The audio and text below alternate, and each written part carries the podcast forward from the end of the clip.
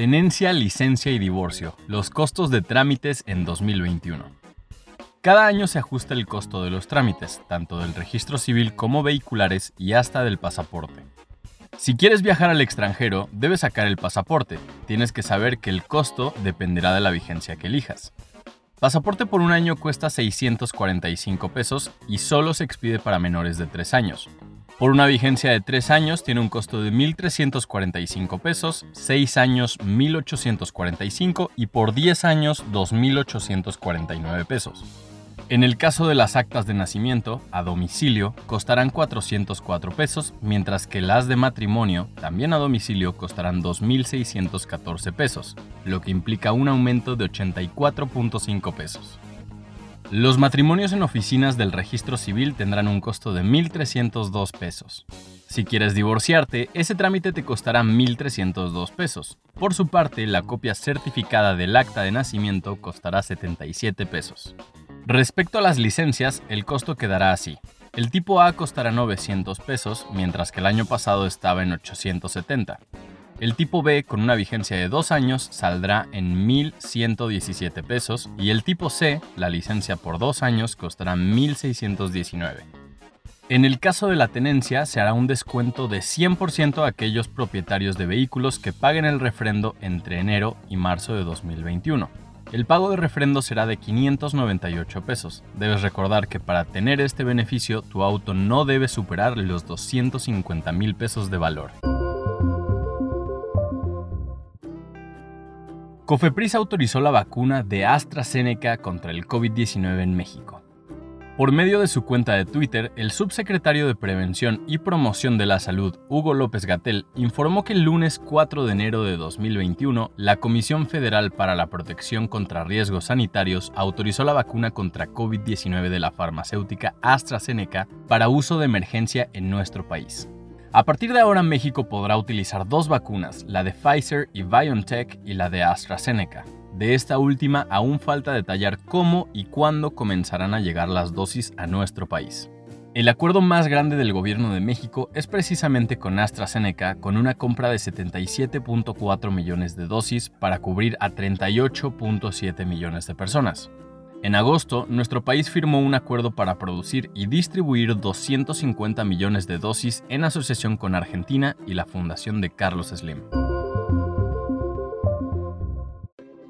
La unidad temporal COVID-19 ubicada en el centro Citibanamex amplió su capacidad a 607 camas de hospitalización para hacer frente a la pandemia y para ayudar a la situación actual, en la que estamos presenciando los picos más altos desde sus inicios. La Fundación Carlos Slim dio a conocer que de estas 607 camas, 455 serán destinadas a terapia inicial, 80 a puntas nasales de alto flujo, 54 a terapia intensiva y 18 a post-terapia intensiva. La unidad temporal COVID-19 inició operaciones el pasado 22 de abril con una capacidad de 246 camas de hospitalización y un periodo inicial de tres meses pero la contingencia sanitaria no ha cedido, por lo que seguirá operando hasta que sea necesario. Trompistas toman por asalto el Capitolio. ¿Qué está pasando en Estados Unidos? Siguiendo con los argüendes electorales en Norteamérica, la cosa se está poniendo bastante tensa en las calles de Estados Unidos. El pasado miércoles 6 de enero, un nutrido grupo de simpatizantes de Donald Trump protestaron con mucha enjundia para apoyar a su político consentido. Organizaron mítines, marchas, se pelearon a golpes con los policías e incluso irrumpieron en el Capitolio de Washington, D.C. Las manifestaciones se desataron porque Donald Trump perdió la presidencia y este miércoles 6 de enero la victoria de Joe Biden se hizo oficial. Sin embargo, la mudanza en la Casa Blanca no es la única molestia. Detrás de las protestas hay toda una historia de mensajes incendiarios, de falsas acusaciones de fraude, de políticos trompistas que se bajaron del barco y de una derrota del Partido Republicano en todos los centros de poder.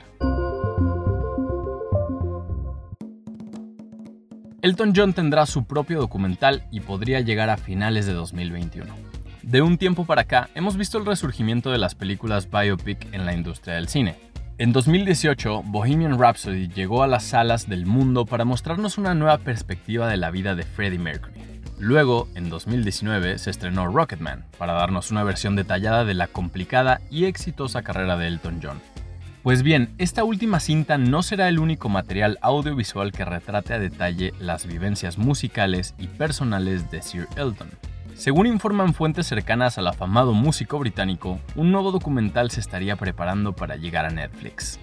De acuerdo con lo que señaló una fuente cercana a The Sun, el nuevo material llegará por nombre The Pillars of Hercules y es dirigido por David Johnston, el guitarrista que ha acompañado a Elton desde hace décadas. La información revelada indica que en este metraje se verán historias que quedaron relegadas del corto final de Rocketman y tanto el compositor británico como su esposo David Furnish ya habrían dado el visto bueno. Lo que parece un hecho es que el propio David se encuentra en pláticas con Netflix para cerrar el trato de distribución del documental.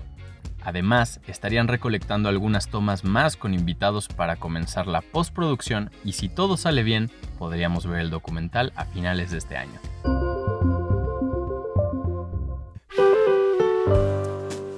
Sony descontinuará modelos de PlayStation 4 empezando por Japón. Ahora que corren los primeros meses de vida del PlayStation 5, es natural pensar que en algún momento Sony dejará de producir unidades PlayStation 4, sobre todo si se considera que la consola de nueva generación es retrocompatible con la mayor parte de la biblioteca de su antecesora.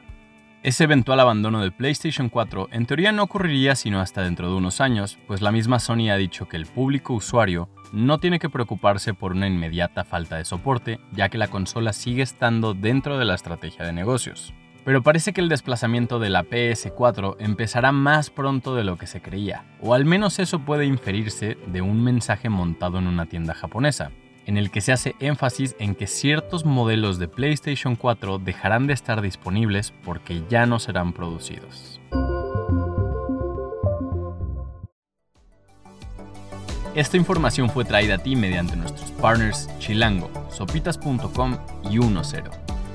Gracias por escuchar y no olvides suscribirte. Sintonízanos la próxima semana en el podcast oficial de Más por Más, donde encontrarás lo mejor de la web en un solo lugar.